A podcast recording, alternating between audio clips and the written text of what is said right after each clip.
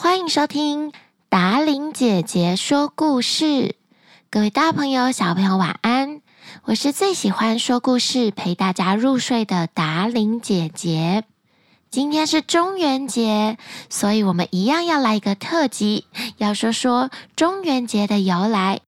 其实中元节的传说非常非常的多，我们叫中元节，又叫鬼节。七月半，佛教会称它为盂兰盆节，相信大家应该都有听过。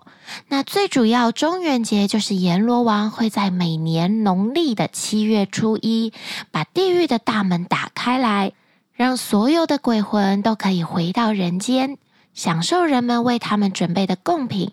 有子孙的人就会回到自己的家里去，接受子孙为他们准备的食物。但是如果没有子孙的孤魂野鬼会怎么办呢？他们就会四处游荡，不知道到哪里填饱肚子才好，徘徊在任何可能有东西吃的地方。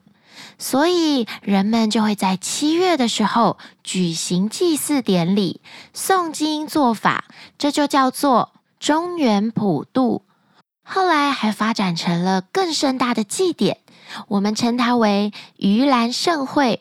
七月的最后一天，重关鬼门之前，这些孤魂野鬼就得返回阴间，所以我们称农历七月为鬼月。其实不管任何时候，我们都要保持着感恩的心，感谢爸爸妈妈、阿公阿嬷，让我们可以幸福的生活、读书。感谢老天爷给我们的四季变化，让我们可以感受到各种不同的天气、温度，享受这一切。随时保持着感恩的心，除了你自己可以活得更开心、更快乐之外呢，老天爷也会给你更好、更好的机会，还有生活。好啦，要开始说故事喽。今天我们要说的故事叫做《木莲救母》，它也是二十四孝的故事之一。本故事搜集自网络世界，由达伶姐姐改编。很久很久以前，有一个有为的年轻人，叫做罗卜。他是一个非常孝顺的人，周围的邻居都知道，而且也都非常喜欢这个年轻人。他对父母还有所有的长辈都非常的尊重。每天早晚，他都会跟父母问候，并且帮忙母亲做家事。罗卜的妈妈青提夫人，她的个性很吝啬小气，还常常杀生。她还有一种大手大脚的粗心习惯，不管是吃饭还是做饭的时候，都会把东西掉落在地上。罗卜顾及妈妈的自尊心，不好意思跟妈妈说。但是在妈妈离开之后，他都会把这些掉落的粮食捡起来，用水冲洗干净后吃掉，不浪费。左右邻居都称赞罗卜是一个有孝心、又聪明、有智慧的好孩子，常常以罗卜为榜样来教育自己的小孩。罗卜非常的善良，他平日很喜欢做善事、布施、帮助别人。有一天，罗卜因为工作需要出门一趟，他便告诉母亲，希望母亲把家中的钱财分成三份，一份自己要带走当成旅费，一份给母亲当做生活费，最后一份留在家中，希望母亲可以在需要的时候帮助那些需要帮助的人。不过，罗卜出门之后，他的母亲青提夫人却天天宰鸡杀鹅，天天杀生，把罗卜跟他说的话全部忘得一干二净，过着大鱼大肉、浪费食物的生活。有一天，有一位僧侣来到了罗卜的家中，希望可以请求青提夫人让他在家里住上一晚。可是青提夫人不但没有答应，还命令家童把他赶出去。有时有乞丐上门乞讨，青提夫人也嫌他们很肮脏，走开，走开！你们这些恶心的脏东西！青提夫人抱怨完之后，就命令家童放狗追咬乞丐。由于青提夫人的行为实在是很恶劣。她死后就被罚坠入阿鼻地狱，受苦受难。多年后，罗卜回到家中，发现自己的母亲去世了。于是，罗卜决定要出家。他日以继夜，不断的努力修行，成为了释迦牟尼佛的神通第一弟子目犍连，简称目连。目连修得神通之后，他最想做的一件事情就是超度自己已经死去的母亲亡灵，报答妈妈的养育之恩。于是，木莲便用天眼观看八大地狱，想要找到妈妈的亡灵。木莲以神通来到了等活地狱，他看见地狱中的人们正在疯狂的互相伤害着，血流成河，哀声遍野。震耳欲聋，许多人在残杀当中死去。可是，突然又吹来了一阵阴风，那些死去的人又活了过来，然后他们又重新开始互相杀害。死去后，阴风又吹来，他们又活了过来，再互相杀害彼此。就这样，一直重复，一直重复。目连看到这里，非常的感慨。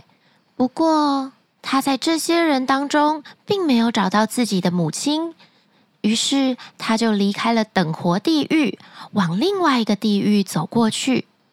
目连来到了黑绳地狱，他看见众多的人都被黑黑的铁绳给勒紧脖子，而且越勒越紧。目连在这里也没有看到自己的母亲。于是他又去了合众地狱，在这里，他看到许多凶猛的野兽疯狂地咬着罪人的惨状，还有许多目连连叫都叫不出名字的刑具，罪人们都在刑具上一个一个地接受惩罚，但是其中也没有目连的母亲。目连又走去了号叫地狱、大叫地狱。炎热地狱以及寒冰地狱，这些地狱都伴随着痛苦哀嚎的罪人声音，但是他始终没有看见自己的母亲青提夫人的身影。最后，木莲来到了阿鼻地狱。阿鼻地狱的气氛尤为阴森可怕，因为这里已经是地下六万里深的地方。在阿鼻地狱的罪人，都是在人间犯了十恶不赦、罪孽很深重的人。目连在阿鼻地狱认真的找寻母亲的身影，终于他在一群恶鬼当中找到了一个模样跟母亲青提夫人极为相似的人。目连再仔细的看一看，果然这就是他的母亲。他的头发又脏又长，脸色发黄，身体超瘦超瘦，整个人除了骨头之外，仿佛只剩下一张皮了。他半躺的在地上，连坐起身的力气都没有。目连看到，马上往母亲的方向跑了过去。青提夫人看到自己的儿子，顿时泪流满面。一面后悔当初在人世间犯下的罪孽，一面恳求着木莲救他离开地狱。木莲看着母亲，十分的难过。于是木莲想要施展法术，变一碗美味的饭菜让母亲饱餐一顿。可是正当木莲把碗放下，母亲急迫地伸出手抓一把饭菜放到嘴里。可是送到嘴边时，那些美味的饭菜就变成了通红的木炭，烫的木莲的母亲大叫，连忙收回了手。奇怪的是，这些木炭一掉到地上，就又变回美味的食物。木莲的母亲又尝试了一次，结果她的手被烫得更加厉害，她再也不敢试了，只能眼睁睁的看着这些美味的食物。旁边的一些恶鬼受不了食物的诱惑，也冲过来抢食物，结果每一个都被烫得收回了手。这些美味的食物，只要被恶鬼碰到，就会变成火红的木炭。